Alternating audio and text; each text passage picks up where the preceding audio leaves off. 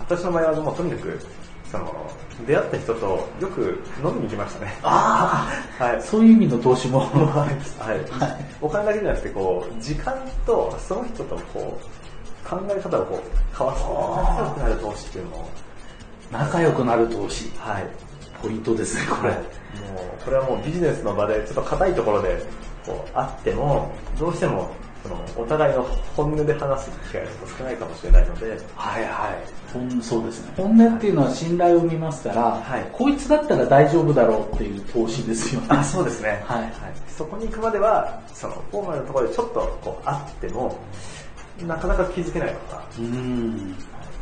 よくね、交流会で大失敗するパターンっていうのが、はいいきなり交流会で商品を売りつけてやろうっていう人がすっごく多いんですよ。はいでだって今日初めて会っていきなり商品売るっていうのは、はい多分無理だよっていうふうそうに。は厳しいですい、ねねだって、信頼も何もなくていきなり売りつけてるよね、今っていう。そうですね。はいそれはちょっと、 ち違うのと、あとはね、あのよくギブアンドテイクの、はいこれギブギブギブだっていうのがはい一時流行ってて、はい与えて与えてっていうので、はい私の商品をどんどん使ってください って、そういう与えてるでしこょとですか。あそういうのね、それ違うよねって、はいお金欲しいって今言ってるよねって。それは全く違いますね。はい。なんかそううん間違った解釈が、おあ、こういうふうに間違ってるんだって、多いんですよ、はい本当に。その、いいポジティブシ